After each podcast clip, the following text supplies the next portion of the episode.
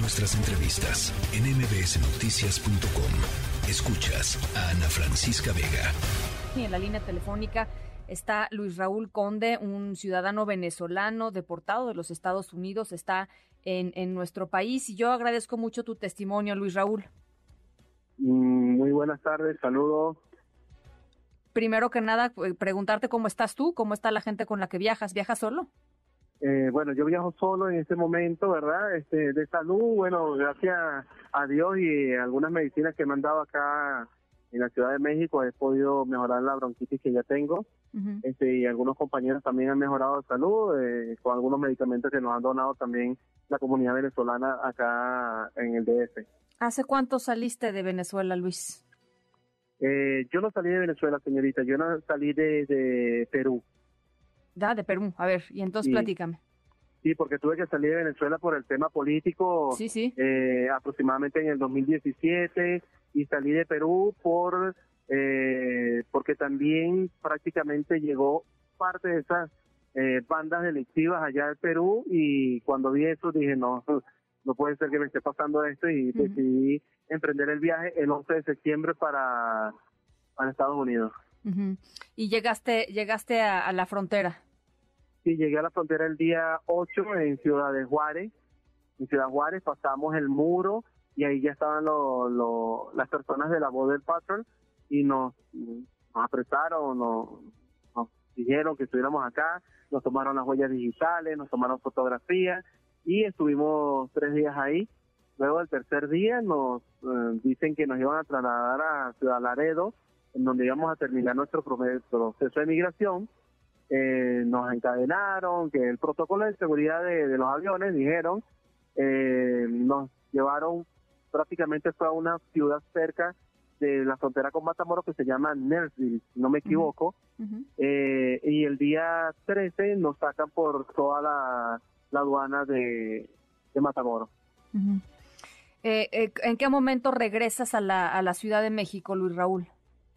Este, el día sábado, este día sábado pasado, eh, nosotros fuimos al puente, trancamos el puente, salió una, auto, salió una autoridad de Estados Unidos de, de, la Border Patrol con autoridad de inmigración de acá de, de México, en donde, bueno, en vivo dicen que nos iban a prestar el apoyo acá en la Comar, en donde íbamos a recibir eh, eh, tanto apoyo como les explico, eh, estadía, alimentos, ropa, porque estamos todavía, algunos compañeros todavía estamos vestidos de presos.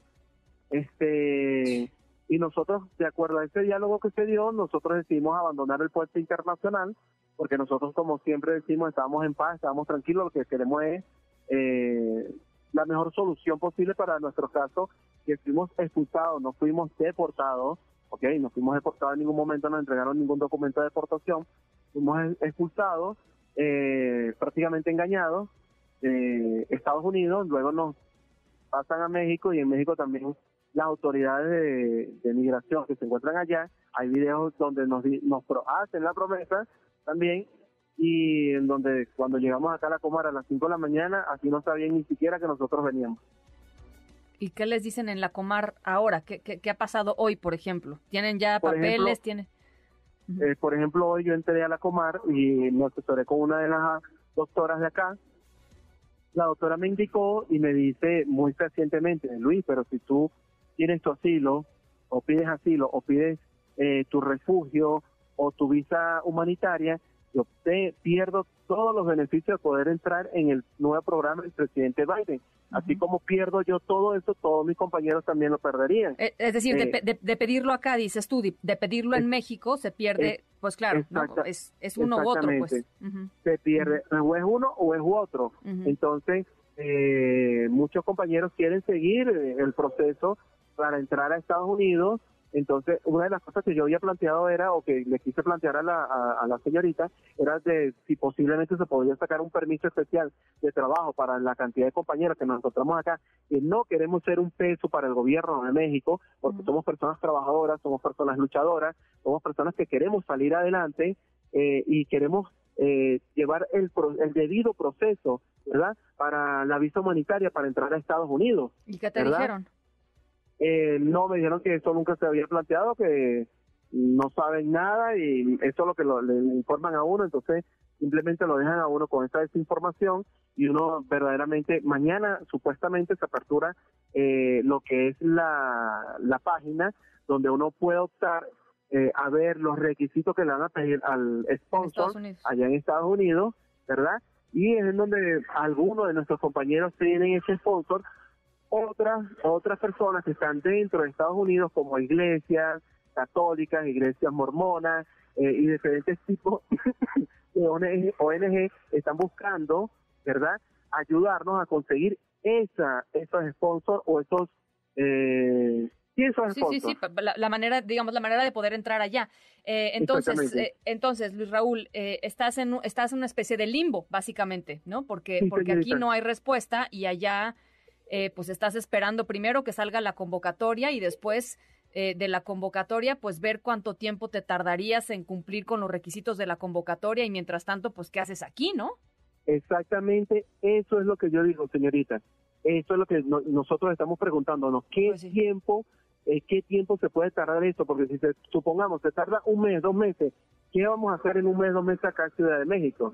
O sea, vamos a hacer una carga para el gobierno, vamos a hacer una carga para todos los, centros eh, que reciben refugiados o reciben eh, migrantes y todo eso. Y nosotros no queremos eso. la comunidad venezolana nos ha apoyado mucho acá, muchas ONG de acá de Ciudad de México también nos han apoyado muchísimo, pero ¿cuánto tiempo pueden durar esos recursos a estas personas? O sea, si Estados Unidos se tarda un mes o dos meses en decir, mira, sí, eh, vas a entrar a Estados Unidos, si puedes entrar a Estados Unidos, eh, Claro, hay, hay un cierto, digamos, hay, hay un, hay un, hay un eh, panorama que tú tienes mucho más claro y puedes planear con respecto a eso. Luis, si me permites, pues vamos a estarte acompañando en este proceso. Eh, vamos a vamos a estar acompañando pues lo que te vayan diciendo las autoridades mexicanas y lo que vaya surgiendo de los Estados Unidos porque eh, pues ellos hacen sus anuncios eh, y cuando ya uno baja a preguntarle a la gente qué es lo que está viviendo y qué es lo que está pasando las cosas son muy diferentes a las cosas que salen en los comunicados de prensa. Así es que si nos permites eh, estaremos pues tratando de, de, compartirle a la audiencia tu experiencia y tu testimonio Luis. Sí señorita estoy a la orden siempre pues te, deseamos mucha suerte y estamos en comunicación, Luis Raúl. Muchas gracias. Gracias. MBS Noticias.